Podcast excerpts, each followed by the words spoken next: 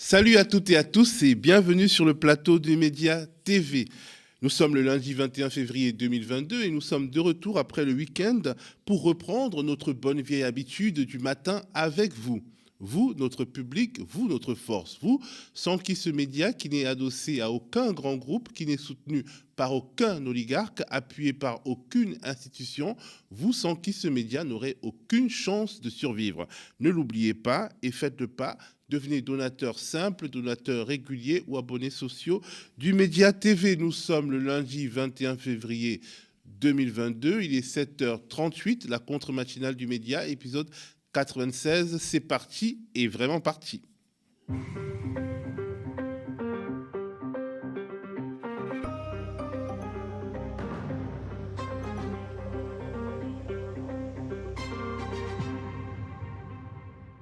Aujourd'hui, nous sommes ensemble pour une bonne heure d'information en direct. Comme tous les lundis, nous allons faire un petit tour de l'actualité du week-end avec un invité. Aujourd'hui, ce sera avec Aurélien Taché. Aurélien Taché député, membre du parti des Nouveaux Démocrates, dont il est un cofondateur d'ailleurs. Il se présente lui-même comme un macroniste repenti et il vient de publier un livre, Voyage d'un homme libre au pays de l'absolutisme aux éditions du Seuil. On va parler de son itinéraire et bien entendu des dernières nouvelles sur le front politique. En deuxième partie de matinale, je serai avec le journaliste Vincent Bresson qui a infiltré la campagne d'Éric Zemmour et qui s'est notamment frotté aux techniques de manipulation de plateformes comme Wikipédia et les réseaux sociaux. Mais on commence, comme d'habitude, par la titrologie.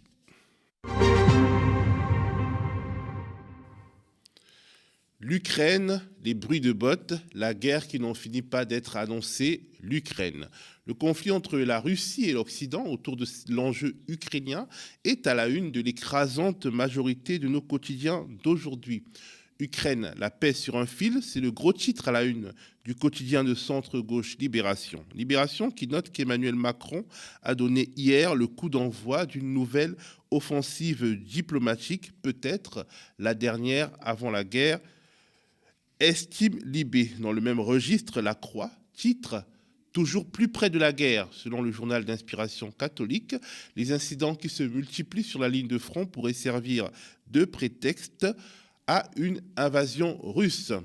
Le quotidien d'inspiration communiste, l'Humanité, titre Reportage sur la route de Donetsk. Donetsk, c'est une région ukrainienne en partie dirigée par des séparatistes pro-russes.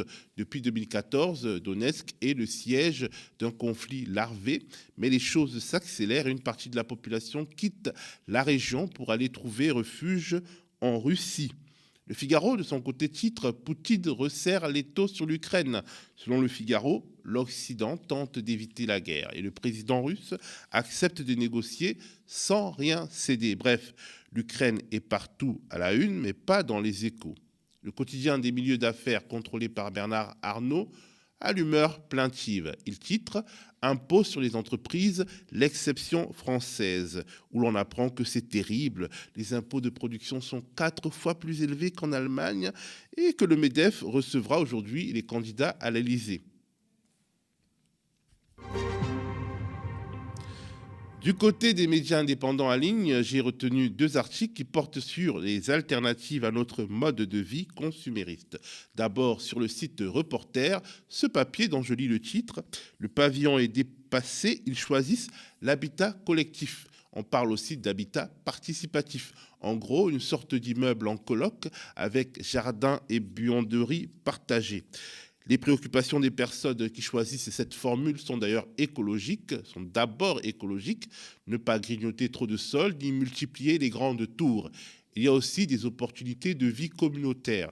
Dans un, dans un, des habitats participatifs visités par la journaliste de reporter, on trouve un salon partagé ouvert aux habitants du quartier où on peut participer à des ateliers de réparation de vélos, à du brassage de bière, à des livraisons d'AMAP et à des commandes alimentaires groupés destinés aussi à éviter d'acheter dans la grande distribution à des initiatives de permaculture, etc., etc. Toujours à Lille, dans le même esprit, le journal en ligne Médiacité raconte l'initiative de Green Pact, Green Pact troquer au lieu d'acheter, la solution lilloise pour limiter les déchets textiles.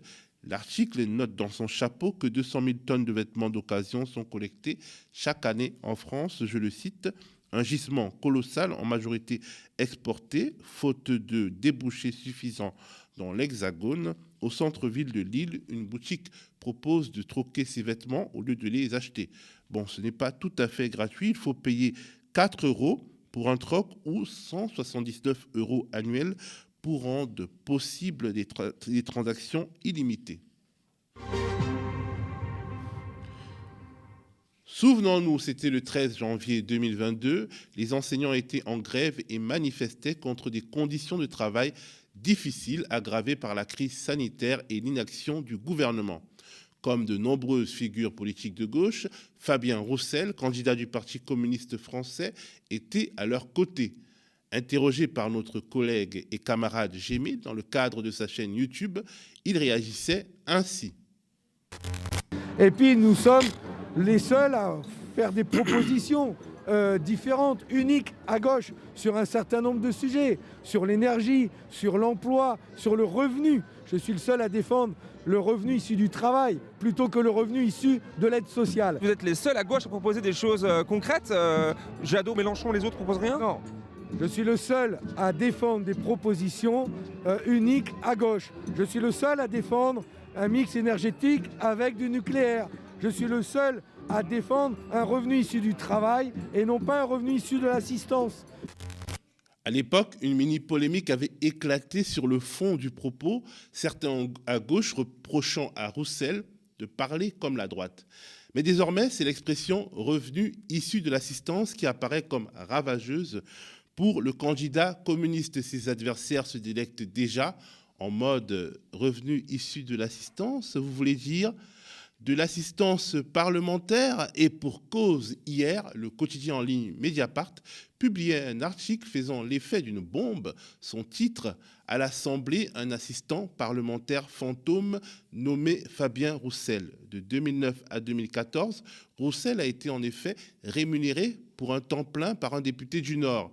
Mais Mediapart subodore un emploi fictif une belle rémunération de 3 000 euros net par mois, lui permettant d'être à l'aise alors qu'il était sur le terrain pour le compte de la Fédération du Nord du Parti communiste français. Ce qui donne du crédit à cette thèse de l'emploi fictif, c'est que ni Roussel ni le député Jean-Jacques Candelier, pour lequel il travaillait, ne peuvent fournir de traces écrites témoignant de leur collaboration parlementaire. Roussel a expliqué à Mediapart qu'il remplissait un rôle très politique, qu'il irriguait le travail de son député, de ses rencontres avec les acteurs sociaux. Le propos est on ne peut plus vague. Tout aussi vagues sont les explications de l'ancien député Jean-Jacques Candelier. Écoutons un extrait de l'article de Mediapart. Parlementaire particulièrement travailleur, Jean-Jacques Candelier a toujours eu l'habitude de beaucoup écrire, ainsi qu'il le reconnaît au cours de l'interview. J'écris beaucoup, je note, insiste-t-il dans un premier temps, ce que nous ont confirmé plusieurs de ses proches. Peut-il donc nous transmettre des écrits issus de ses réunions de travail avec Fabien Roussel? Non, je ne note pas tout, se dédit-il, avant de mettre un terme à notre échange. On va arrêter là. L'ancien député n'a pas toujours été aussi catégorique sur le fait que Fabien Roussel avait bien travaillé pour lui au Parlement. Un an après avoir quitté l'Assemblée nationale en 2017, il a même reconnu au cours d'une discussion dont il reste une trace que la situation de Fabien Roussel n'était pas trop nette. Au cours de cette conversation, Jean-Jacques Candelier ajoutait que le fait de faire passer des salaires de permanents du parti sur des enveloppes dédiées aux collaborateurs parlementaires aurait alors été monnaie courante. Ça s'est toujours fait, dans tous les partis, indiquait-il. C'était des habitudes. Si certains collègues supposés, anciens collègues supposés de Fabien Roussel essayent tant bien que mal d'accréditer la thèse du travailleur parlementaire discret qui n'assistait pas aux réunions hebdomadaires de la permanence mais planchait sur des sujets d'envergure nationale, certains insiders passent volontiers à table. Fabien Roussel a toujours été un permanent du parti, tranche pour sa part Éric Renault, ancien salarié du PCF dans le Nord jusqu'en 2015, en guerre ouverte avec le candidat communiste depuis plusieurs années. Le témoignage d'une autre personne ayant travaillé pour Jean-Jacques Candelier en même temps que l'embauche de Fabien Roussel va dans le même sens. On ne le voyait pas, on ne travaillait pas avec lui, indique formellement cette personne. en précisant le rôle de chaque membre de l'équipe. En février 2010, neuf mois après son embauche par l'Assemblée, le nom de Fabien Roussel n'apparaît pas dans la présentation de l'équipe du député sur son site internet, à la différence des autres collaborateurs alors sous contrat, comme le montre une archive consultée par Mediapart. La page a ensuite été supprimée, la composition de l'équipe de Jean-Jacques Candelier n'étant plus détaillée sur son site internet.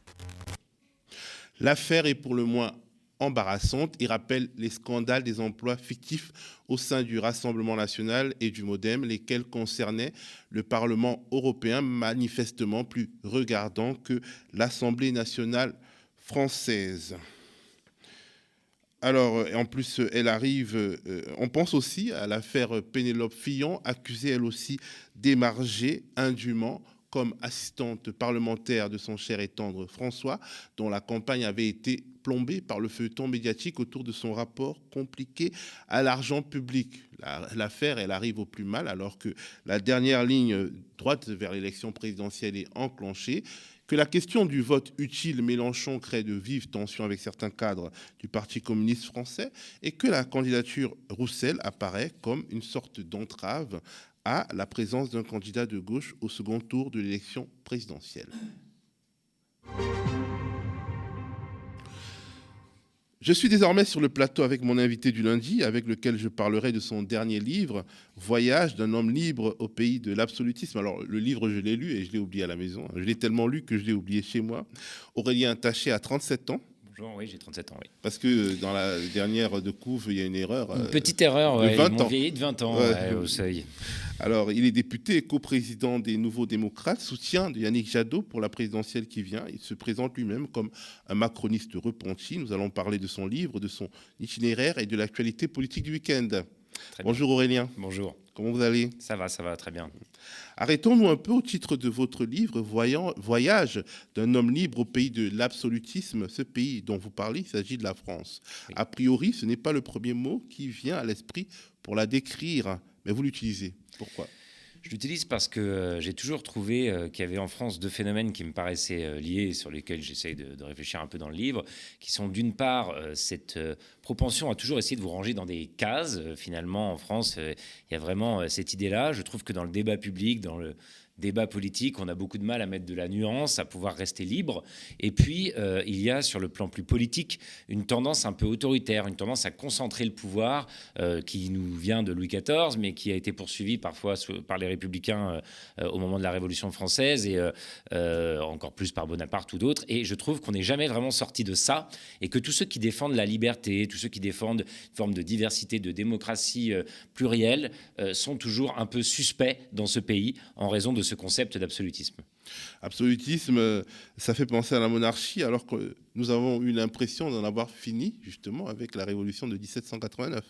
Oui, mais vous savez, certains ont trouvé qu'il y avait quand même beaucoup de correspondance entre euh, ce, cet ancien régime et parfois euh, une conception très, très verticale, très centraliste du pouvoir, un peu autoritaire, même sous la Révolution. Il y a pu avoir des épisodes euh, comme ça, et on l'a retrouvé à plein de moments. Et même si on parle d'une période plus récente. Pour moi, la Ve République, c'est cette espèce de monarchie présidentielle où finalement les, communes, les, syndicats, la société en tant que telle n'a que très peu de pouvoir et est très écrasée par l'État de plus en plus, parce que maintenant en plus, sous le régime d'Emmanuel Macron, ça a été particulièrement net, l'État se, politise et va même vous dire ce que vous devez croire ou pas croire, euh, euh, quelles sont les valeurs de la République euh, selon lui et dont vous ne devez pas déroger si vous ne voulez pas, par exemple, perdre un financement comme association ou autre. On a de plus en plus cette tendance absolutiste et c'est ça que je dénonce.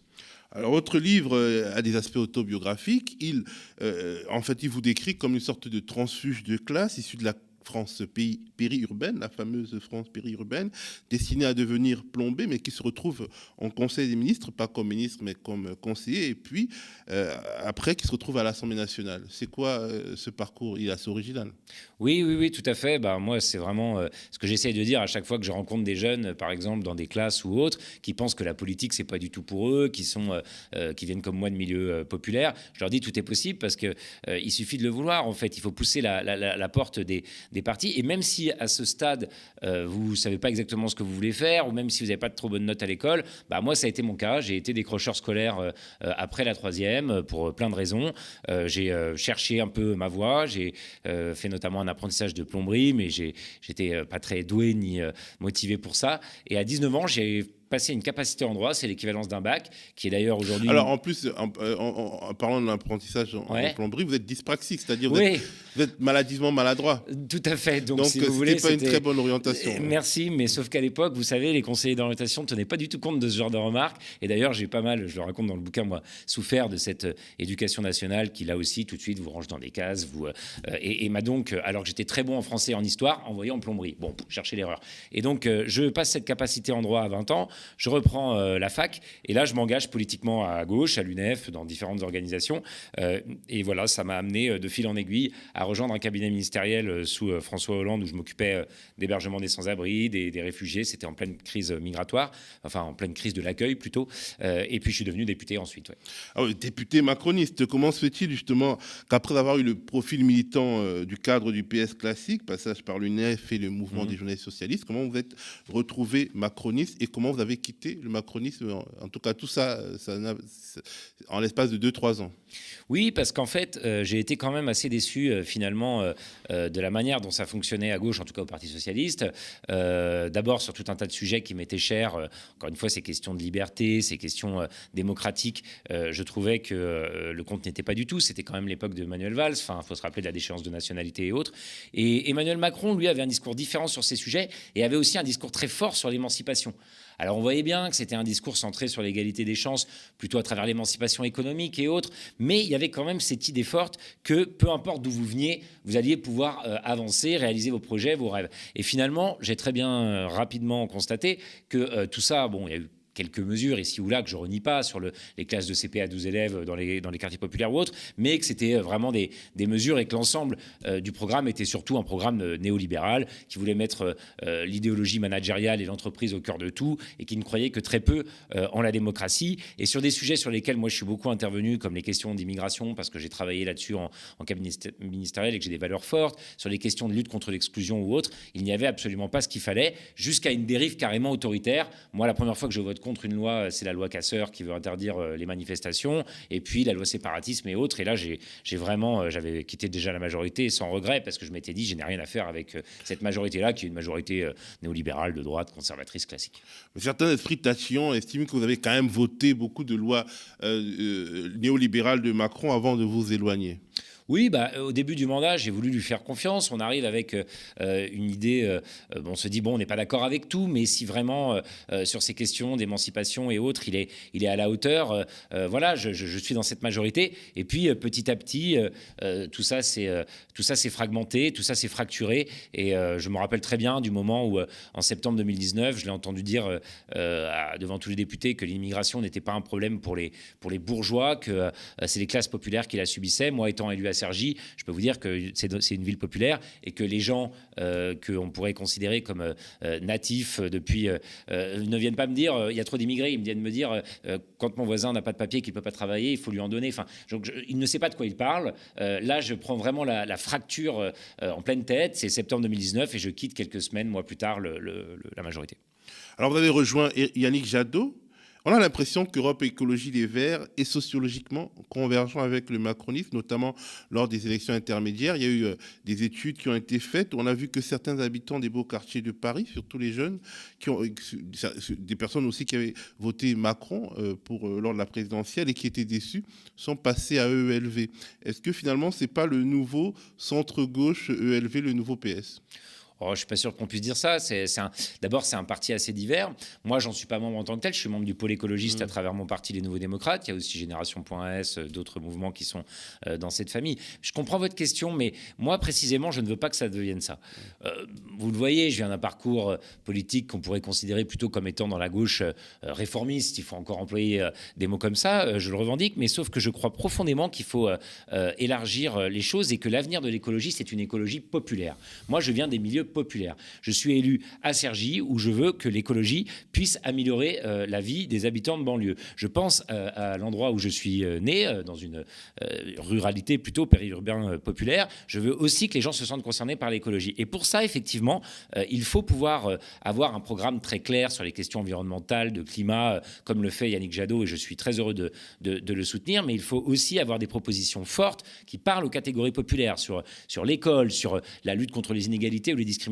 Et ça, je crois que politiquement, d'ailleurs, ça devra s'incarner par la formation de ce nouveau bloc d'écologie populaire qui peut très bien euh, comprendre euh, Europe Écologie Les Verts et ses alliés, mais aussi des partis comme l'Union Populaire ou autres. Moi, je ne suis pas du tout fermé à ça. Je pense que l'avenir politique est plutôt là. Je pense que ce que vous appelez le centre-gauche va être peu à peu absorbé par la Macronie. La social-démocratie va disparaître. Elle, euh, n'est plus du tout en phase avec les enjeux du temps et que donc c'est à ça qu'il faut travailler dès maintenant. Alors, beaucoup de combats pour la diversité, vous les menez en fait. Alors, euh, quand j'ai lu votre livre, j'ai pas vu beaucoup de références au logiciel classique de la lutte des classes, qui est peu ou prou celui de la gauche française, une gauche française qui peut-être est un peu euh, verticale et, euh, et euh, absolutiste à votre goût. Alors, votre vision de la société ne se rapprocherait-elle pas finalement de celle d'un membre du Parti démocrate américain? Et je le dis sans, euh, sans mépris parce qu'il y a des choses qu'on peut apprendre, notamment de l'aile gauche du Parti démocrate américain qui a été en avance sur, certains, euh, certaines, certaines thématiques. Et aujourd'hui, on voit que le renouveau même de, finalement, du, combat populaire, on le trouve souvent aux États-Unis. Donc, c'est sans mépris, je tiens à le dire. Mais euh, est-ce que c'est pas plutôt cette euh, euh, inspiration-là qui caractérise Aurélien Taché? Si, euh, je n'ai pas de problème avec ça, pas uniquement, hein, mais j'ai aucun problème à ce que vous disiez ça. Parce qu'effectivement, euh, pour moi, la question euh, sociale, elle est centrale, mais il y a plusieurs façons de l'aborder. Et surtout, dans la gauche classique française, inspirée du marxisme, des, Lumières un peu avant et du marxisme, je trouve que beaucoup de combats pour les libertés, pour finalement, sur la question culturelle aussi, contre les discriminations, ne, sont pas pensés, sont, sont, des angles morts en réalité, alors qu'effectivement, la gauche américaine, parfois en s'appuyant sur des auteurs français, hein, comme euh, Foucault, d'autres, euh, a, développé euh, un militantisme beaucoup plus fort. Et puis il y a toute cette histoire aux États-Unis des, des, marches pour les droits civiques. Et, c'est vrai que toute cette culture démocratique-là, auquel moi je tiens énormément, je la retrouve peu dans le logiciel de la gauche classique française, qui a évidemment son, son, intérêt. Moi, je pense qu'il faut évidemment travailler très fortement sur la, la, résolution des inégalités sociales. Quasiment toute ma carrière a été consacrée à la lutte contre l'exclusion et tout mon engagement aussi. Euh, mais je, je me revendique assez de cette euh, culture politique, oui, du Parti démocrate américain, notamment euh, des jeunes de l'aile gauche. Et mon parti, les Nouveaux démocrates, tire son nom de là. Vous êtes un wokiste assumé, en gros. Oh, ça m'effraie pas, en tout cas, euh, qu'on me, me, qualifie comme ça. Si j'en crois euh, Raphaël Enthoven hier soir, ça voudrait dire que je suis euh, un raciste. C'est quand même assez amusant, les, les, les, dérives complètes et les dévoiements complets qu'on fait de luttes qui sont dignes, qui sont nobles aux États-Unis et qui peuvent être poursuivies en France sous certains aspects, pas exactement de la même manière. Mais dans ce pays, vous voyez, si on se revendique de ce combat contre le racisme et qu'on n'a pas peur, effectivement, de, ce que vous appelez le, wokisme, on est tout de suite là aussi mis dans une case. Alors, on va passer maintenant à la revue de l'actualité politique du week-end, mais avant, je rappelle le titre de votre livre, Voyage d'un homme libre au pays de l'absolutisme aux éditions du Seuil. Euh, un livre intéressant qui montre un, parcours spécifique et aussi une vision euh, euh, politique spéciale, donc comme, je disais, assez finalement inspirée euh, du, euh, des combats de du Parti démocrate américain, euh, notamment par exemple sur la question du voile, sur la question de, même des communautés, de l'organisation des, des, des communautés, de la société civile organisée. Tout à fait. C'est au cœur de ma réflexion et je pense qu'en France, on manque de ça. En France, on fait tout passer par l'État et on a besoin de l'État pour redistribuer les richesses, pour faire plein de choses. Mais pour mener des luttes, pour vraiment que la société se transforme dans un sens plus progressiste, on a besoin que la société civile ait beaucoup plus de poids et qu'elle pèse dans la vie démocratique. C'est au cœur de ma réflexion. Bon, bref, on pourra aussi dire que quelque part, mais on, va clore, hein, que la société civile organisée, ça peut aussi être finalement le meilleur moyen pour le capitalisme d'entrer dans des domaines comme l'éducation, comme la vie sociale de manière générale, parce qu'une association peut tout, tout, à fait être finalement récupérée par une entreprise et de part en part euh, bah, profiter à une certaine, euh, une certaine forme de marchandisation. C'est pas ce que je souhaite, moi, en tout cas. Mais, mais en tout cas, par exemple, le, scandale des EHPAD, oui. à la base, ce sont les EHPAD, c'est un peu la société civile organisée, et puis patatras, on se retrouve avec du capitalisme. Bah, vous donnez un très bon exemple. Euh, les EHPAD, ils peuvent être gérés soit par des entreprises comme le secteur privé lucratif, et ça donne PA, c'est soit, comme le propose du coup Yannick Jadot, on dit qu'on ne donne plus au secteur privé lucratif, mais qu'au non lucratif, et donc on, les EHPAD peuvent être géré par des associations et pas par des entreprises. Et moi, c'est à ça que je crois dans beaucoup de domaines. Il ne s'agit pas de faire rentrer le capitalisme, il s'agit au contraire de plutôt promouvoir une espèce d'économie sociale euh, et solidaire dans de nombreux domaines et euh, sur le plan politique d'avoir euh, effectivement des acteurs de la société civile qui sont beaucoup plus entendus, les collectifs de la vie civile, comme aux États-Unis par exemple, dans beaucoup de domaines où ils sont très forts pour lutter contre les discriminations sur plein de sujets. En France, on n'a pas ça malheureusement.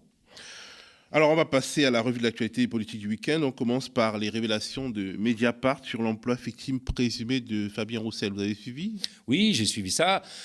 C'est malheureux, euh, c'est le moins qu'on puisse dire. Euh, bon, c'est le début de l'affaire. Moi, je, vais laisser euh, mon collègue Roussel se, défendre. Mais c'est vrai que si c'était avéré, ce serait très, très regrettable. Et ça, ça semble l'être. Hein. Si Mediapart a, a, produit ces documents, c'est qu'il y a une raison. Maintenant, j'imagine que, je ne sais pas s'il y aura une suite judiciaire ou autre. Moi, après, ce qui me voilà, je ne veux pas forcément trop épiloguer là-dessus, mais ce qui me gêne le plus avec euh, Fabien Roussel, c'est que, encore une fois, euh, il euh, fait, j'ai l'impression, du mal à la gauche. Je me demande parfois si sa candidature n'est pas là juste pour ennuyer celle de Jean-Luc Mélenchon. Il plaît à tous les réactionnaires de tout poil. Il devrait peut-être se réinterroger un peu sur ses pratiques, mais aussi sur ce qu'il défend dans cette élection présidentielle. Bah, en tout cas, il y a matière à débattre et je pense qu'il sera euh, euh, sur Europe 1 euh, pour s'expliquer, qu'il est en ce moment d'ailleurs sur Europe 1 pour s'expliquer. On, écoutera après quand on aura fini cette émission. Mediapart, toujours ce week-end, a consacré un article à la campagne de Yannick Jadot que vous soutenez une campagne qualifiée d'atone avec des petits rassemblements, les forums des possibles et peu de prises de position clivantes car il faut à la fois ménager la base gauchiste et les, ex-macronistes comme vous. Est-ce que vous êtes d'accord avec cette analyse, oh, Moi, il ne faut pas ménager, il n'y a pas de problème, au contraire, on peut, on peut y aller. Non, mais écoutez, euh, euh, bon, d'abord, sur les petits rassemblements, etc., il y a une stratégie qui est plutôt effectivement de euh, faire un maximum d'événements, d'essayer d'avoir de, de, une espèce de proximité pour pouvoir avoir un débat de qualité, mais il y aura aussi un beaucoup plus grand meeting qui est prévu au Zénith, il y aura des marches pour le climat dans, dans lesquelles les écologistes et, le mouvement qui qui soutient Yannick Jadot seront très investis euh, début mars. Et puis après, voilà, il y a un certain nombre de sujets sur lesquels Yannick Jadot a fait des propositions euh, fortes, euh, que ce soit le revenu citoyen, que ce soit sur les questions de climat ou pour interdire la chasse au week-end, par exemple. Bon, il faut continuer à en développer. Moi, je suis pour qu'on assume une campagne très forte sur les valeurs. Vous savez, on est dans une campagne présidentielle qui, effectivement, malheureusement, n'aura que très peu de temps pour les débats de fond. Ce qui va compter, c'est vraiment cette question des valeurs. Vous avez Zemmour qui agite un, un, camp nationaliste très fort. Vous avez Macron qui promeut un espèce de statu quo euh, néolibéral, euh, voilà, où tout le monde doit trouver sa place dans cette euh, mondialisation néolibérale. Et vous avez le camp écologiste qui doit promouvoir l'écologie populaire pour qu'effectivement fin du mois et fin du monde soient des choses qui soient traitées en même temps. J'ai confiance en Yannick Jadot pour le faire et nous on continuera de faire des propositions pour alimenter sa campagne. Alors il y a Noël, ma mère, qui a poussé la, la campagne Jadot à être plus clivante sur les questions comme la dénonciation du racisme. Et on a vu euh, Yannick Jadot justement offensif sur Zemmour, mais il a au final eu droit à des polémiques. Regardons un petit magnéto. Zemmour, au fond, euh, reprend, euh, essaye de réconcilier une partie de la France avec l'Algérie française, avec Pétain, avec l'antisémitisme. Et au fond, ce que le père Le Pen n'avait pas réussi à faire, il arrive à le faire. Ce que le père Le Pen n'avait pas réussi à faire, ne voulait pas faire. Ah, je pense que quand tu parles du détail de l'histoire, il assume son antisémitisme, il assume, au fond, la collaboration euh, et beaucoup de choses. Et Zemmour, c'est pareil ben, Zemmour porte la même chose, hmm. sauf qu'il a une différence avec Le Pen. Et peut-être c'est c'est la différence euh, la plus perverse, hmm. c'est que euh, Zemmour est juif. Hmm. Et alors? C'est-à-dire qu'en fait, il fait le, le juif de service pour les antisémites.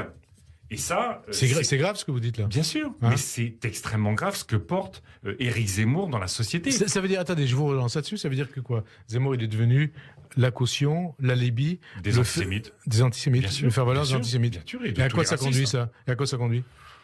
Écoutez, j'espère que la- les Français euh, euh, auront l'intelligence euh, de ne pas plonger dans, une, dans ce qui serait une, plus qu'une régression historique, ce qui serait un affaissement de la France, de la démocratie, de nos valeurs. Enfin, Éric Zemmour porte la division en permanence. Si vous voulez, vous Il porte, attendez, il porte la division, la division où il inocule un poison dans, la société française, Il- dans le débat politique. Il, il inocule, euh, comme d'autres, le poison de la division Mm. et de l'ennemi de l'intérieur. Enfin, ça nous renvoie à des pages de l'histoire euh, extrêmement, extrêmement, extrêmement violentes.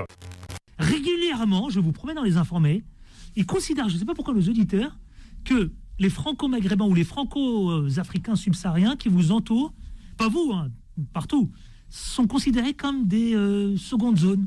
Vous, vous dites quoi, Mohamed? Je trouve ça euh, délirant qu'on se pose la question. Bah, En tout cas, Euh. Pardonnez-moi, euh, j'ai eu, par exemple, on parlait tout à l'heure des élections européennes. J'ai eu 13 élus députés européens. Il y en a 3 qui sont d'origine maghrébine, sur 13. Ils sont élus, ils sont députés européens. hein. Oui, oui. Ils sont pas assistants. Bon, on en a qui sont ils débatteurs pas- ici chez pas- nous, hein. Ils sont pas assistants On parlementaires. a Mehdi Belabès, Ils sont, qui, ils sont qui députés vous européens. d'ailleurs. Il y a Philippe Bouriaki, il y en a ils plein. sont- hein. Ils sont députés européens. Donc, euh, euh, enfin, moi, je fais pas la différence en fait. Je me pose pas la question. Vous ne posez pas la question. Non, je me pose Alors pas la question les, des gens. pourquoi les auditeurs qui- se posent la question Parce que euh, il y en a euh, trop qui instrumentalisent. Bien sûr. Euh, quand vous voyez le meeting de Zemmour euh, où euh, c'est que des blancs et vous mettez un noir derrière Zemmour, Bon. là c'est de l'affichage. Alors, Aurélien Taché, gênant, pas gênant? Non, mais pour la première expression euh, malheureuse euh, qu'il a employée euh, euh, sur Radio J de juif de service, Yannick Jadot s'est expliqué. Il a, il a expliqué qu'il voulait dire que Éric Zemmour utilisait sa religion pour pouvoir faire passer des idées antisémites. Euh, bon, voilà, ça, je pense que c'est incontestable. Euh, L'expression était euh, mal choisie, c'est très clair. Mais effectivement, je suis d'accord avec Noël Mamère que vous citiez juste auparavant. Il faut, dans cette campagne, dénoncer avec beaucoup plus de force le racisme et l'antisémitisme qui sont devenus un, poison pour la France et qui sont aujourd'hui promus au plus haut niveau en permanence par de très nombreux candidats. Valérie Pécresse elle-même parle de grands remplacements. Euh, il faut vraiment qu'on on soit beaucoup plus ferme sur, euh, sur ces questions. Et ça, c'est euh, c'est très clair. Moi, je souhaite que vraiment tous ces jeunes qui ont marché, euh, je me rappelle de cette manifestation l'année dernière euh, pour Adama Traoré qui était près du palais de justice dans le 17e arrondissement. Il y avait plusieurs dizaines de milliers de manifestants qui venaient de tous horizons sociaux, de, tous âges. On voit que c'est une attente très forte des Français, de la jeunesse, que d'avoir un engagement qui soit aussi ferme sur les discriminations que par exemple pour le climat. Et ça, moi, je- j'en suis, je- je le demande vraiment, oui, effectivement.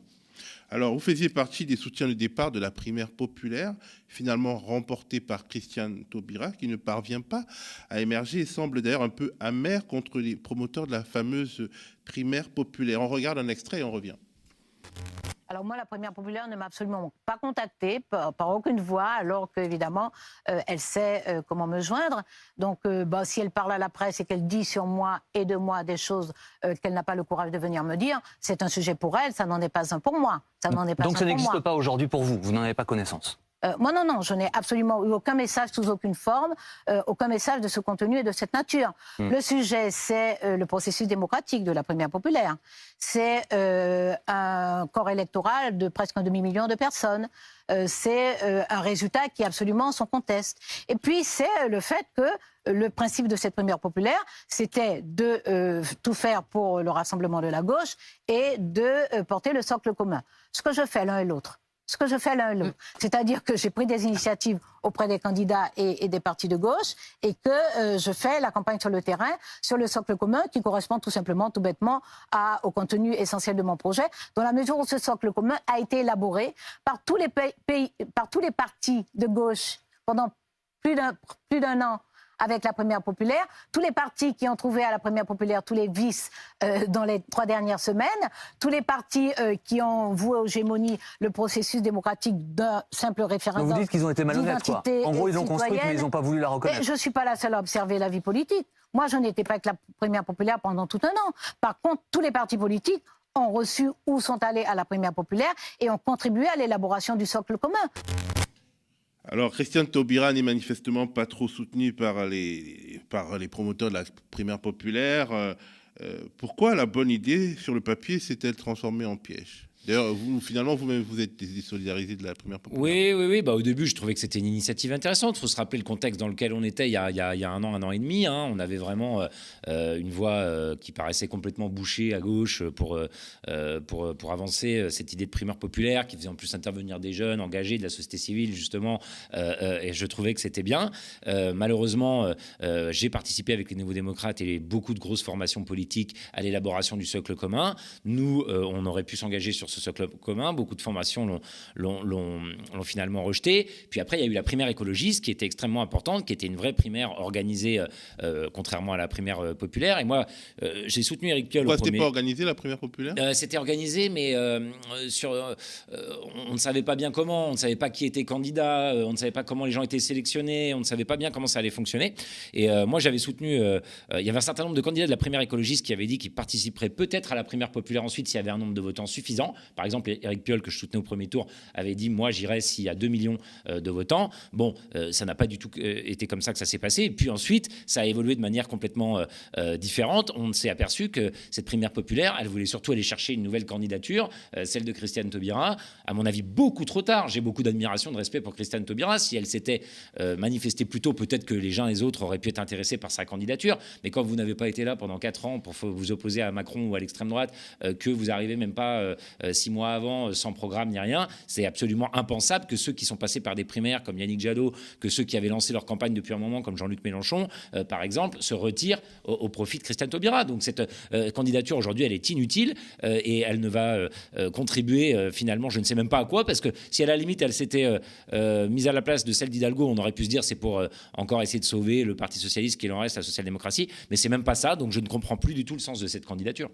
Ce week-end, il y a Anas Kazib, le candidat de Révolution permanente, qui était d'ailleurs euh, dans l'émission euh, du média Face aux Indés, notre émission euh, euh, qui interviewe les candidats à, la présidentielle. Et on attend Yannick Jadot, hein, qui doit arriver euh, euh, bientôt. Je suis sûr qu'il va venir vite, je lui dirais de, venir. voilà, passer le message.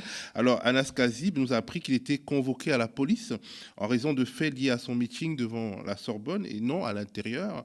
Un meeting qui a réuni des centaines de personnes voulant peser dans la rue face aux menaces de violence portées par l'extrême droite. Mais finalement, c'est Kazib qui se retrouve mis en cause. On regarde un extrait de sa vidéo témoignage. Ce dimanche à 20h, on vous appelle toutes et tous pour faire euh, monter ce hashtag 500 signatures pour Anas parce que c'est ça ce qu'ils veulent absolument éviter, c'est que je puisse avoir les 500 signatures et que je puisse être là sur cette ligne de départ. C'est pour ça qu'il y a tout le poids d'un système qui est contre ma candidature, les amis. Je pense que même celles et ceux qui euh, parfois ne sont pas d'accord avec moi ont vu aujourd'hui ce qui est en train de se passer, ont vu ces menaces de l'extrême droite, ont vu cette invisibilisation des médias. Et aujourd'hui, vous le voyez, je suis convoqué au commissariat et notamment avec les camarades du Point Levé. Et on ne se laissera pas faire. On appellera également au rassemblement le 3 mars prochain devant le commissariat du 5e. Mais dès à présent, les amis, ce dimanche à 20h, on a besoin de votre force, on a besoin de votre soutien pour faire euh, péter toute cette pression qu'on est en train de se manger depuis le début. On ne va pas les laisser museler le seul candidat ouvrier issu de l'immigration à cette présidentielle. On va se battre jusqu'au bout. Alors, euh, Qu'est-ce que euh, euh, vous euh, pensez de cette affaire, une affaire assez particulière qui pose à la fois la question de l'invisibilisation de certaines candidatures et des parrainages aussi? Oui, bah, je trouve que c'est vraiment, euh, vraiment, vraiment euh, incroyable ce qui se passe euh, avec la candidature d'Anas Kazib. Franchement, ça fait des, mois qu'on le voit sur le terrain, qu'on le voit remplir des salles. Moi, je suis pas d'accord avec tout ce que, ce que dit Anas Kazib, mais il représente une sensibilité. Il l'a dit, c'est le seul candidat ouvrier issu de l'immigration. On finit par se demander pourquoi c'est aussi le seul candidat dont le nom n'apparaît pas quand on voit sur les bandeaux télé des grandes chaînes le nombre de parrainages reçus. vous voyez, on parlait tout à l'heure de dénoncer le racisme avec force. Moi, je crois qu'il faut poser un certain nombre de questions à un moment, parce qu'on peut quand même légitimement euh, se les poser. Donc il bénéficie d'un traitement inéquitable euh, dans l'accès aux médias. Euh, on voit qu'il fait un boulot important pour essayer d'avoir ses signatures. Et quand il mobilise comme ça lors d'un événement à la Sorbonne, il y a maintenant une espèce de, de, harcèlement policier. On, va où là? Moi, je, suis coprésident d'un parti qui s'appelle les Nouveaux Démocrates. Pour moi, la démocratie, c'est très, très, très important. là, je trouve qu'on a un vrai problème de démocratie et que tous les démocrates sincères doivent effectivement soutenir Anas Kazib dans sa démarche et ne pas le laisser se faire harceler parce qu'effectivement, sa candidature dérangerait peut-être le pouvoir en place ou les intérêts de certains. Alors dans ce contexte, un député de LR est sorti du bois pour annoncer qu'il apportait son parrainage à, à Jean-Luc Mélenchon. Il s'en est expliqué, on l'écoute. Au moment où j'enregistre cette vidéo, trois des principaux candidats à la présidentielle n'ont pas reçu leur parrainage et on sent bien qu'il y a un problème pour les recueillir. Si Jean-Luc Mélenchon euh, ou Marine Le Pen, qui a une implantation ancienne avec un parti politique important et qui est deuxième dans les sondages, ou Éric Zemmour, qui a une dynamique, ne pouvaient pas se présenter, cela serait une grave atteinte à la démocratie. Je l'ai dit et répété depuis le mois de décembre dans différentes interviews audiovisuelles et presse écrite. L'Association des maires de France, dont j'ai la responsabilité en tant que président, a été interpellée. Nous avons rappelé que les règles ne dépendaient pas des maires. Les règles ont changé en 2016 et ces règles sont le fruit d'une loi organique qui dépend du Parlement et du gouvernement. Il faudra absolument changer ces règles. J'ai fait des propositions en la matière, soit double parrainage, soit retour à l'anonymat, soit des parrainages citoyens en plus des parrainages d'élus. En attendant, nous devons veiller à ce que cette élection soit une vraie élection. La candidate que je soutiens de façon claire et nette, qui est Valérie Pécresse, au moment où je vous parle, a à peu près 2000 parrainages. Donc elle peut concourir, elle est en tête des parrainages et je m'en réjouis. Mais je pense qu'il est important de prendre une initiative qui ne peut pas être celle de l'AMF, je parle en nom personnel, pour montrer que les parrainages ne valent pas soutien et qu'il faut veiller à la libre expression démocratique et républicaine. Sinon, nous allons vers une explosion civique qui amplifiera la crise civique dans laquelle nous sommes et nous pourrions avoir même des expressions de violence. C'est pourquoi j'ai décidé de parrainer le candidat dont je suis le plus éloigné, puisque je suis euh, classé à droite, qui est Jean-Luc Mélenchon. Je combats ardemment ses convictions, ses idées et ses valeurs, mais il doit pouvoir concourir. Je lui apporterai mon parrainage et je pense que tous les élus qui peuvent parrainer, il n'y a pas que les maires, il y a tous les députés, tous les sénateurs, tous les députés européens, tous les conseillers régionaux, tous les conseillers départementaux doivent faire en sorte que l'ensemble des candidats représentatifs puissent concourir. C'est une question de responsabilité et d'unité civique et d'esprit républicain. Alors Aurélien Tachet, est-ce que vous êtes d'accord avec une telle démarche, y compris quand elle vient au secours d'un Éric Zemmour ou d'une Marine Le Pen?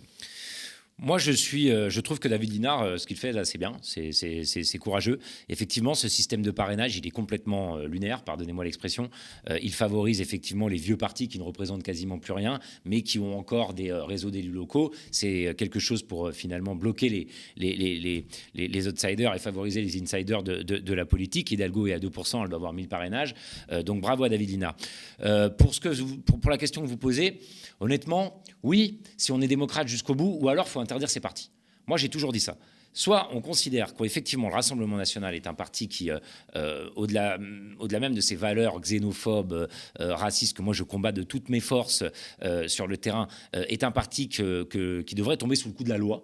Et dans ce cas-là, on, l'interdit. Et d'ailleurs, pour Eric Zemmour, c'est vrai qu'il a été condamné à des délits de provocation à la haine raciale ou autre. Il faudrait peut-être se poser la question d'ajouter des peines d'inéligibilité sur ce type de délit. Mais aujourd'hui, ça n'est pas le cas.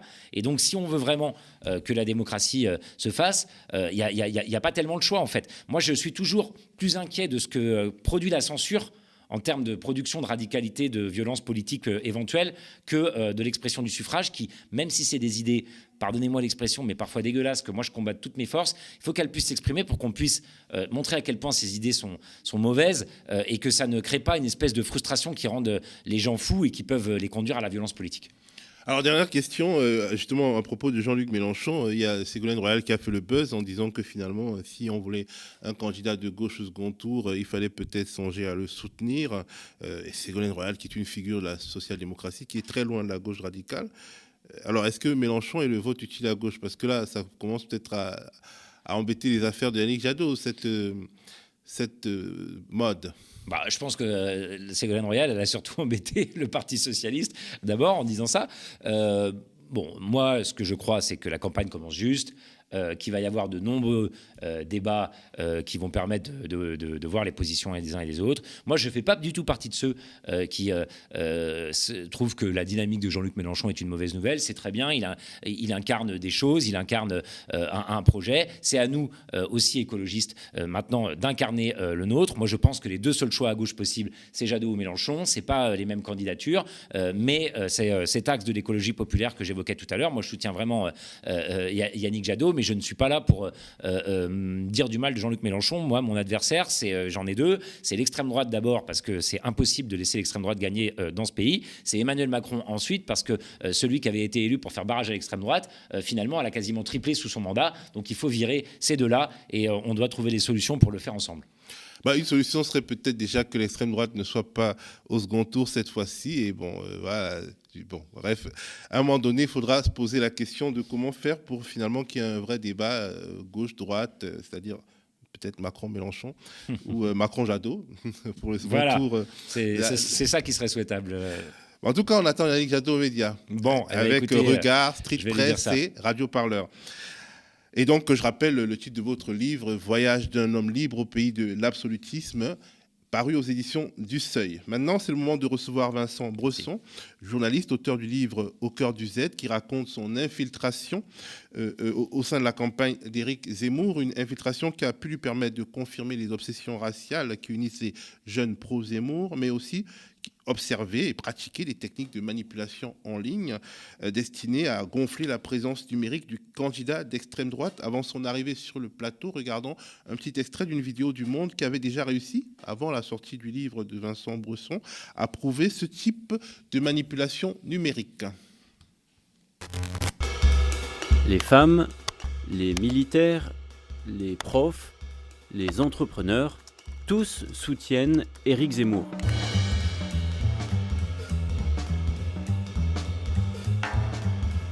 C'est du moins ce que montreraient des dizaines de milliers de publications sur le réseau social Twitter depuis la fin de 2021. Certains hashtags ont été tellement partagés qu'ils ont été affichés comme des tendances sur la page d'accueil de Twitter. Une page d'accueil consultée chaque mois par environ 16 millions de Français. À 10 reprises en octobre et novembre 2021, ces hashtags ont atteint le top 5 des tendances France de Twitter, réunissant chaque fois plusieurs dizaines de milliers de publications. Tout cela a pu donner l'impression d'un large mouvement de ralliement à Éric Zemmour, dont la candidature n'avait pas encore été officialisée, et cela lui a offert une importante visibilité en ligne. Notre analyse de centaines de milliers de tweets sur cette période révèle pourtant qu'il s'agit en grande partie d'une vaste campagne organisée, artificielle et qui a enfreint de nombreuses règles du réseau social. On prend un tout petit sujet et on essaie d'en faire l'ensemble. Moi, ça ne m'intéresse pas du tout. Nous voici arrivés à la dernière partie de cette matinale. Je suis sur le plateau avec Vincent Bresson, auteur du livre Au cœur du Z, dont le contenu est assez bien résumé en dessous du titre. Alors, je montre toujours le livre, je ne sais pas où est-ce que je dois le montrer. Dans le, dans le contenu est assez euh, bien résumé en dessous du titre. Un journaliste a infiltré la campagne d'Éric Zemmour. Bonjour Vincent. Bonjour. Je voudrais commencer par dire que votre livre, je l'ai trouvé intéressant et que j'y ai appris des choses, mais je ne peux pas ignorer en fait la polémique ou les polémiques qui ont accompagné la sortie de ce livre. Certains journalistes ont remis notamment en cause l'utilité d'une telle infiltration, car elle ne ferait que confirmer ce qu'on sait déjà, c'est-à-dire en gros que les militants d'Éric Zemmour sont racistes. Déjà à l'apparition du livre Flic de Valentin Gendreau, toujours sorti aux éditions Goutte d'Or, on avait déjà entendu ce type de critique. Euh, qu'est-ce que vous y répondez? J'y réponds qu'effectivement, on savait déjà qu'il y avait des groupuscules, comme par exemple la famille Gallicane, qui soutient Eric Zemmour et qui a euh, tiré dans la. On a une vidéo où on les voit tirer dans la forêt sur des caricatures euh, antisémites, sur des caricatures racistes. Ce qu'on savait moins, c'est que la partie qui est censée être clean euh, du parti zémourien, c'est-à-dire Génération Z, c'est-à-dire des proches d'Éric Zemmour, peuvent tenir des propos racistes. C'est ça que montre mon livre. Alors, votre livre est une sorte de plongée dans l'univers des jeunes militants pro-Zemmour surtout, même si on voit les figures centrales apparaître euh, euh, d'un moment à l'autre. Comme on peut s'en douter, le facteur unificateur, c'est quand même l'obsession identitaire, euh, identitaire voir le racisme pur et dur. Vous avez recueilli quelques témoignages à, ce sujet. Qu'est-ce qui vous a le plus marqué, justement, à propos du racisme quasi structurel de la Zemmourie qui m'a marqué, c'est que c'est dès le premier collage où j'ai eu, euh, on m'a mis en face des propos racistes. Euh, mon premier collage, il s'est passé au Gobelin, dans le 13e arrondissement de Paris. Et euh, un moment, un des militants avec qui je suis utilise le mot nègre pour parler de noir. Et ce qui est marquant, c'est que personne, dans les gens qui étaient avec moi pour faire le collage, ne semble étonné de ça. Et que c'est arrivé à de nombreuses reprises. j'ai fait un, nouvel an, Génération Z, durant lequel j'ai vu deux militants chanter la main sur le cœur un chant de la Wehrmacht. Et l'armée, l'armée, l'armée du Reich, du Troisième Reich. Et ça ne concerne pas que les militants. je suis allé à un meeting, le meeting de Villepinte, le 5 décembre, avec euh, Gilbert Payet. Gilbert Payet, c'est le mandataire financier de la campagne d'Éric Zemmour. Et dans la voiture, il y avait aussi Sophie Calvel, qui est secrétaire personnelle d'Éric Zemmour. Il, il, y avait des gens qui étaient là pour nous diriger dans le parking, nous dire où aller, parce qu'on avait un macaron VIP. Une de ces personnes était noire. Et dans la voiture, ils l'ont appelé les deux Mamadou. Et euh, donc ça, c'est arrivé plusieurs fois quand même. Alors, il y a une sorte, une espèce de double discours sur l'assimilation hein, chez euh, les, les, partisans d'Éric Zemmour que vous décrivez assez bien il y a le discours officiel sur l'assimilation, la nécessité d'une assimilation. Et puis finalement, on se rend compte qu'ils ne désirent pas vraiment cette assimilation et qu'ils veulent absolument tenir à distance certains groupes ethniques. Est-ce que c'est bien résumé? Il y a peut-être un autre exemple qui vient, euh, notre scène que j'ai vécue qui peut euh, accréditer ça, c'est que un moment, une de mes missions, c'est d'aller euh, tracter les maires qui sont réunis à Porte de Versailles pour avoir les 500 signatures. Et euh, on, nous apporte des flyers en retard. La personne qui nous livre les flyers, c'est une personne noire. Et il y a un des militants qui dit Ah, si seulement il savait ce qu'il transportait. Sous-entendu, probablement que le, s'il savait ce qu'il transportait, c'est-à-dire des tracts d'Éric Zemmour, euh, il serait choqué par ça, parce que peut-être que le projet n'est pas seulement euh, et simplement de faire de l'assimilation. Après, pour autant, il faut aussi nuancer dans le sens où il y a beaucoup de militants aussi que j'ai rencontrés qui croient sincèrement à l'assimilation et pour lesquels je n'ai jamais entendu de propos racistes. Mais euh, vous étiez au QG de Génération Z quand les révélations de Street Press sur la présence de groupuscules euh, néofascistes, hein, comme on pourrait les appeler, comme la famille Gallican et les Zouaves sont sortis. Et euh, vous décrivez finalement un bloc central de la Zémourie, c'est-à-dire Génération Z, etc., comme, comme, choqué, mal à l'aise. C'est une question de nuance de brun ou de tactique de personnes qui, en gros, pensent qu'il faut procéder par dissimulation? Parce que finalement, euh, quand on lève le couvercle, ce sont les mêmes obsessions qui parcourent euh, Génération Z et euh, ces groupuscules qui vont plus loin dans la pratique, mais dans la pensée, dans l'impression qu'ils sont d'accord. J'ai rencontré deux types de militants. Il y en avait qui étaient choqués par ce genre de méthode, qui étaient choqués qu'il y ait eu une baston à Villepinte contre des militants des SOS Racisme. Et j'en ai rencontré que ça choquait vraiment pas et qui m'ont dit bah non après tout euh, par exemple si on prend le meeting de Villepinte bah, euh, les militants n'avaient pas à être là les militants des SOS racisme ils étaient là pour provoquer euh, ils ont eu que ce qu'ils méritaient quelque part donc pour le coup il y a tous les militants n'ont pas le même discours sur ce sujet-là. Mais quel, quel, est le discours finalement qui semble le plus proche du cœur nucléaire de cette campagne? Je pourrais pas le dire, ce que j'ai vécu, c'est une expérience subjective et j'ai vraiment vu les deux camps autour de, de moi durant cette, cette expérience. Un homme omniprésent dans votre livre, c'est Samuel Lafont, le responsable de la communication numérique d'Éric Zemmour. Pour lui, euh, la bataille sur les plateformes est essentielle. Euh, à ce qu'on comprend, votre travail notamment, euh, vous et, d'autres personnes, de manipuler Wikipédia. comment ça, se passe?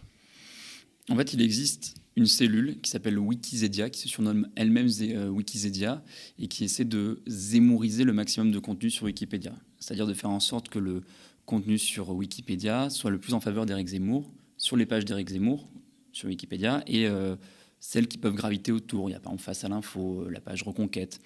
Et euh, cette cellule, elle est fantôme, c'est-à-dire qu'elle ne peut pas être assumée publiquement, puisque c'est, elle contourne les règles de Wikipédia.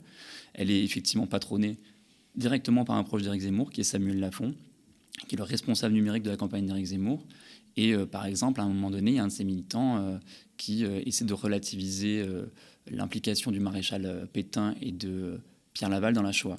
C'est important parce qu'en fait, Wikipédia, sur Wikipédia, la page la plus vue en 2021, c'est celle d'Éric Zemmour. Et il est probable qu'en 2022, ce soit d'autant plus vu qu'on est en pleine campagne présidentielle.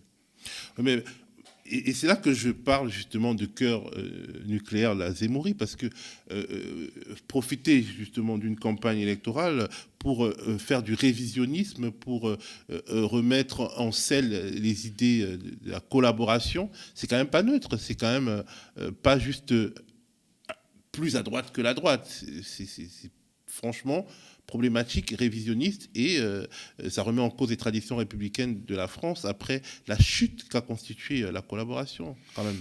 Oui, et en plus, ça ne se résume pas seulement à ça, c'est aussi, par exemple, des modifications plus subtiles. Euh, sur la page du CSA, quand il est fait mention du fait que le CSA décide de décompter le temps de parole euh, d'Éric Zemmour, parce qu'il était euh, présentateur de, enfin il était pardon, chroniqueur de Face à l'info. Sur CNews. Sur CNews, alors qu'il était en pré-campagne.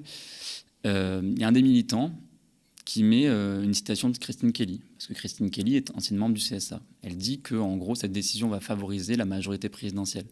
Ce qui n'est pas dit et qui est assez subtil, c'est qu'elle est pas seulement ex-membre du CSA, elle est aussi ex-collègue d'Éric Zemmour et c'est aussi une proche d'Éric Zemmour. Donc la manipulation de la vérité se fait euh, de plein de façons et de manière assez subtile parfois. Euh, là, en fait, c'est finalement une manipulation de la vérité plus directement euh, liée aux intérêts d'Éric Zemmour, mais, mais pas une sorte de, travail sur une sorte de reconquête culturelle qui consiste finalement à faire admettre aux Français euh, des choses euh, assez, euh, assez spéciales sur leur propre histoire. Alors, depuis la sortie de votre livre, il y a une sorte de mise en garde qui a été mise en avant sur la page Wikipédia d'Éric Zemmour. On a constaté ça. Oui, la communauté de Wikipédia a décidé de mettre en avant le fait que c'est probablement autobiographique et modifié par des militants, ce qui est d'ailleurs le cas puisque le premier contributeur euh, de la page d'Éric Zemmour sur Wikipédia, c'est un des militants de la cellule euh, Wikizedia, euh, celle dont je vous parlais tout à l'heure. Alors, et justement, les Samuel Lafont semble euh, finalement euh, en concurrence, disons, dans la stratégie numérique avec euh, des forces politiques comme la France insoumise, qui semble être le modèle finalement en matière de, présence numérique, mais, qui n'a pas, en tout cas, on n'a pas encore entendu parler de, des méthodes finalement de, subversion de Wikipédia, mais en tout cas, on a l'impression que c'est vraiment le modèle à dépasser. Il y a un moment, j'accède à une conférence de Samuel Lafont, euh, qui est euh, une conférence qui n'est pas censée être publique, qu'il donne euh, juste aux militants Génération Z. Et effectivement, il cite à plusieurs reprises de manière assez satisfaisante, enfin on sent qu'il est satisfait.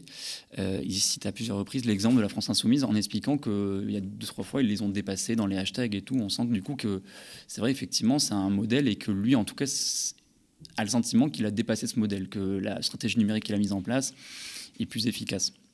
D'ailleurs, dans cette conférence, il prophétise une chose assez intéressante, c'est que pour lui, la fin de la campagne, elle va jouer sur deux choses. Un, le réel, c'est-à-dire le porte-à-porte, et deux, le numérique sur Facebook. Et alors, moi, peut-être les médias, alors qu'on a l'impression que justement, il est favorisé par des médias d'info en, continu comme, comme, comme, comme, CNews. Alors, il était aussi question d'infiltrer euh, Facebook et d'autres réseaux sociaux. Par quels moyens? Comment ça s'est passé? Justement, lors de cette conférence, j'entends euh, Samuel Lafont, le, responsable numérique de la campagne d'Éric Zemmour, dire que euh, la campagne va jouer sur Facebook. Donc je suis assez étonné. Et euh, il explique qu'on peut contacter deux personnes si on veut intégrer le pôle Facebook, ce que je fais. Et là, on me renvoie vers une tierce personne qui, par une messagerie sécurisée, Telegram, euh, m'envoie des choses à suivre, des, des ordres qui sont d'infiltrer le maximum de groupes Facebook pour aller ils postaient du contenu en faveur d'Éric Zemmour. Ces groupes Facebook n'ont rien à voir avec la campagne. Ça peut être euh, les pêcheurs, ça peut être euh, les fans du RC Lens, de l'Olympique lyonnais, de Mylène Farmer, de Johnny Hallyday. Et on y va dessus sans dire qu'on est euh, militant et on, nous incite à faire du copier-coller de plein de contenus qui est posté sur des messageries, des messageries sécurisées, de faire des, de mettre, euh, par exemple, de poser aussi des questions, parce que les questions, ça suscite euh, de l'engagement. Par exemple, quel type de questions? Des questions ouvertes. Euh, qu'est-ce que vous avez pensé, par exemple, de la présence de, enfin, qu'est-ce que vous avez pensé de la prestation d'Éric Zemmour hier sur France 2 Et parce qu'apparemment, ça suscite beaucoup, ça permet d'avoir beaucoup de visibilité, ce genre de, ce genre de choses sur le numérique. Et, justement, en fait, en gros, euh, quelque part, euh, il s'agit de singer les, organisations politiques populaires qui ont beaucoup euh, de vrais militants qui, de leur propre chef, s'agitent sur les réseaux sociaux et, finalement d'organiser ça de manière professionnelle, d'utiliser un, petit nombre de personnes pour diffuser un, plus grand nombre, un, nombre maximum de, messages, c'est C'est de donner l'illusion effectivement du nombre, ce que me disait un des administrateurs de Wikipédia qui m'a aidé dans cette enquête, c'est que on essaie de faire passer des opinions minoritaires pour des opinions majoritaires. Et je pense que c'est un très bon résumé de cette situation. Alors, pourquoi n'avoir pas mené l'infiltration plus longtemps, par exemple jusqu'après le premier tour Est-ce que c'était par peur d'être dévoilé? Alors effectivement, il y a toujours une peur d'être dévoilé. Euh, c'est quelque chose euh, qui, qui, est assez obsédant. Euh, ce, que je me suis rendu compte finalement, c'est que c'était plus simple que j'aurais imaginé. À aucun moment, j'ai dû montrer ma carte d'identité. mais c'est surtout qu'on avait des informations d'intérêt public et qu'on s'est dit que c'était le bon moment, à deux, mois de la campagne présidentielle, un peu moins même, de les donner au public et qu'il puisse s'en apparaître, que ça puisse être, être utile. Et est-ce que c'est utile? Est-ce que vous pensez par exemple que euh, euh, les plateformes vont euh, regarder ça avec plus d'intérêt? Par exemple, les manœuvres de manipulation numérique en tout cas, si on prend l'exemple de Wikipédia qu'on a cité tout à l'heure, on a vu que sur Wikipédia, maintenant, il y avait une mise en garde sur la page d'Éric Zemmour. C'est aussi, pas seulement pour les plateformes, c'est aussi une manière de montrer aux gens l'importance qui est mise sur les, réseaux sociaux, sur le numérique, parce que c'est souvent je trouve encore minimiser l'importance des réseaux sociaux dans une campagne présidentielle. Donc, euh, si Samuel Lafont, qui est euh, responsable numérique de la campagne d'Éric Zemmour, dit que ça va se jouer euh, à la fois sur le porte-à-porte et sur Facebook, c'est que c'est pas anodin en fait ces stratégies-là. Et ça, c'était important pour nous de le, à mes éditeurs de le, de le, de le donner aux, lecteurs et de le faire, le faire savoir. Alors vous, vous expliquez dans le livre, bon, vous avez 27 ans, vous expliquez dans le livre que vous n'avez jamais voté. Est-ce que voir la campagne d'Éric Zemmour de près vous a donné envie de voter? Elle m'a pas donné envie de voter parce que c'est une raison un peu particulière. La raison pour laquelle je vote pas, elle est très subjective et naïve. C'est que, euh, étant euh, journaliste, euh, j'ai l'impression que ça me donnerait une certaine forme d'engagement quand je traite tous ces sujets-là et j'essaie d'être le plus détaché possible. On n'y arrive pas, l'objectivité journalistique n'existe pas, mais j'ai l'impression que ça m'aide en tout cas un peu, mais c'est très très personnel. Merci beaucoup Vincent. Je rappelle le titre de votre livre, Vincent Bresson, Au cœur du Z, un journaliste a infiltré la campagne d'Éric Zemmour. Je mets là, je mets là. Merci Vincent. Voilà, c'est la fin de cette contre-matinale. Toute l'équipe du média se joint à moi pour vous remercier de l'avoir suivi. Soutenez-nous en mettant des petits pouces bleus, en partageant, mais aussi, et c'est très important, en nous faisant des dons, en devenant abonnés sociaux. C'est important parce que notre survie est chaque jour menacée. Nous n'avons ni actionnaires ni sponsors institutionnels à nos côtés, mais nous avons, vous, uniquement vous. Aidez-nous à porter votre voix. Sur ce, je vous dis à demain.